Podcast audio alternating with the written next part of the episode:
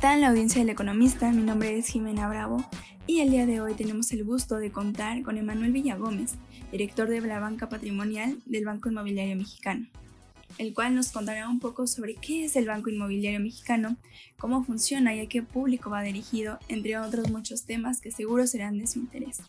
Este, me gustaría empezar con que nos platicaras un poquito de qué es el Banco Inmobiliario Mexicano y cómo funciona, también a qué público va dirigido principalmente. Eh, con todo gusto, Jimena, muchas gracias, gracias por estar, eh, encantado de estar contigo y con tu audiencia. Eh, pues mira, el Banco Inmobiliario Mexicano somos un banco de nicho, somos un banco especializado, como dice nuestro nombre, precisamente en este sector tan importante para, pues, para el desarrollo de la economía nacional, que es la, la construcción, el, el, tema inmobiliario, en donde, pues bueno, viene una derrama muy importante en todos los, los, sectores, no únicamente específicamente en el tema del, del inmueble en sí, sino pues por la venta de materiales, por la contratación de albañiles, arquitectos, vendedores, en fin, hay una derrama económica muy importante en las localidades donde existe una dinámica importante de construcción. Y bueno, nuestra institución está enfocada y especializada precisamente en ese nicho. Eh, nuestro producto estrella son los créditos puente, en donde le prestamos a los desarrolladores de vivienda para que ellos a su vez pues puedan hacer esta labor tan importante y en donde por cierto tenemos un déficit importantísimo en el país eh, de vivienda, ¿no? Entonces, eh, al ser un banco de nicho, todos los, eh, yo, yo me encargo de la captación, yo soy el director de, de, la banca patrimonial en el Banco Inmobiliario Mexicano. Y bueno, pues algo que es bien importante que nuestros clientes conozcan y sepan es que eh, todos los recursos que captamos eh, siempre se van eh, dirigidos precisamente a hacer esta labor de, eh, de detonar el, tema inmobiliario en el país. Y tenemos siempre, en todos los casos, una garantía expresamente hipotecaria. ¿Qué quiere decir esto? Que siempre hay un ladrillo atrás en, los recursos que prestamos. Esto hace que nuestro modelo de negocio sea muy fácil de entender, muy fácil de explicar, pero sobre todo nos brinda una solidez importantísima comparado, te podría decir, con prácticamente todas las, todo el resto de los bancos, todo el resto de las instituciones financieras. Y esto es así porque nosotros no estamos en el crédito al consumo. Aquí es importante recordar que el crédito al consumo es aquel que no tiene garantía, como los créditos de nómina, por ejemplo, ¿no? Ese es un sector en donde el Banco Inmobiliario Mexicano no participa y por lo pronto no tenemos visualizado hacerlo. Eh, esto, como te digo, nos da una certeza eh, en cuanto a nuestro modelo de negocio para nuestros inversionistas bien importante, porque siempre tenemos ese respaldo atrás de esta garantía expresamente hipotecaria, sin mencionar también eh, el seguro del IPAP, ¿no? que hoy por hoy está hasta esas 400 mil UDIs, que estamos muy cerquita de los 3 millones de pesos, entonces tenemos esa doble protección para todos los inversionistas que decidan elegir a eh, como el depositante de sus, de sus recursos, de sus ahorros. Ok, muy bien, muchísimas gracias. Y bueno, en este sentido, igual te me gustaría preguntar, ¿cuáles son los beneficios de invertir en vez de optar por el ahorro? Eh, mira, yo creo que aquí es una distinción bien importante, porque ahorrar es gastar menos de lo que gana. Así de sencillo, eso es ahorrar. Invertir, eso es completamente otra circunstancia. Ese es otro boleto. Y lo que más me debe de importar a mí como inversionista, eh, cuando busco que mis recursos pues tengan un rendimiento relevante, es fijarme en la tasa real que estoy obteniendo. ¿Y cómo encuentro la tasa real de mis recursos? Restándole a la tasa nominal, es decir, la que yo pudiera ver eh, por ahí publicitada en cualquier medio, en el economista, en la televisión, en cualquier lugar, a ese rendimiento que me ofrecen le tengo que restar la inflación. Y así es como encuentro la tasa real como está creciendo mi dinero, como efectivamente está creciendo mi dinero en ese momento. ¿no? Entonces, esto es importantísimo como inversionista, eh, saber que cualquier tasa real sea negativa, pues estoy perdiendo dinero.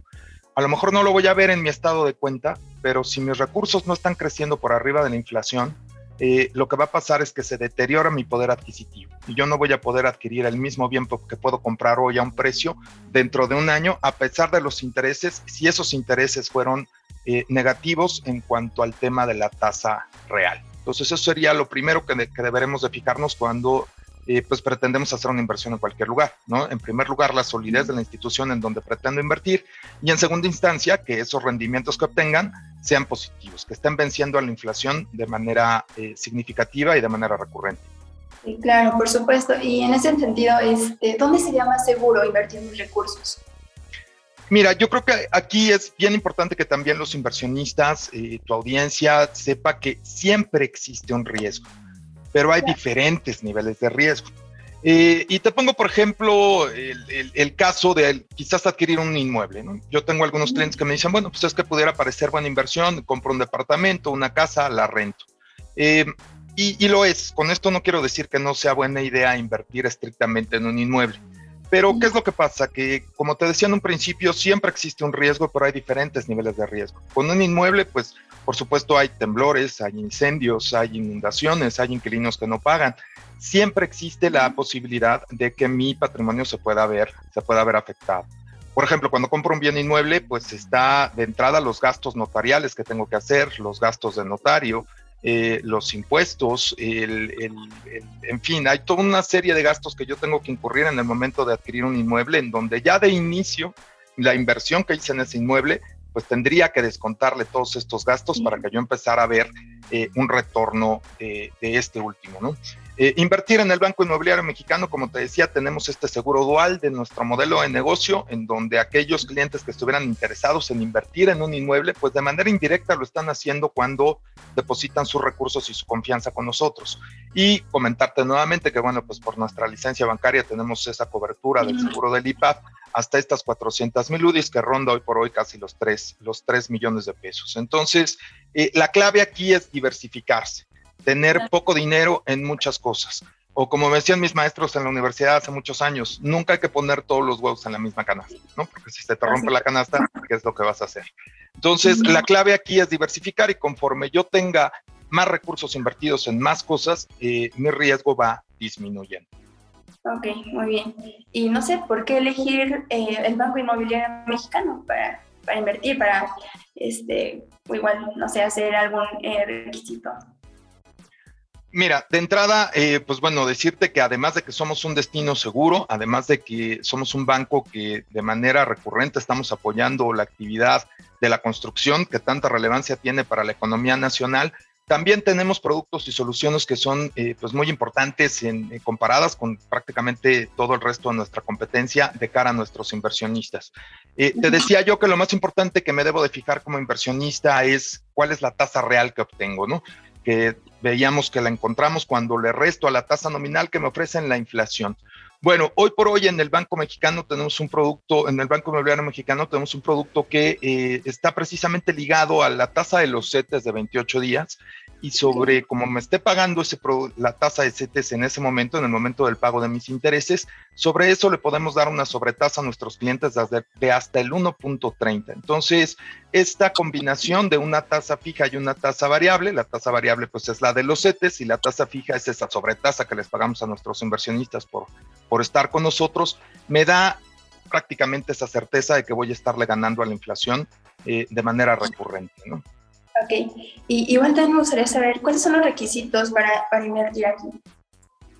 Mira, la verdad es que los requisitos son los usuales, los que te pide cualquier institución bancaria, ¿no? Es decir, tu identificación, comprobante de domicilio y demás.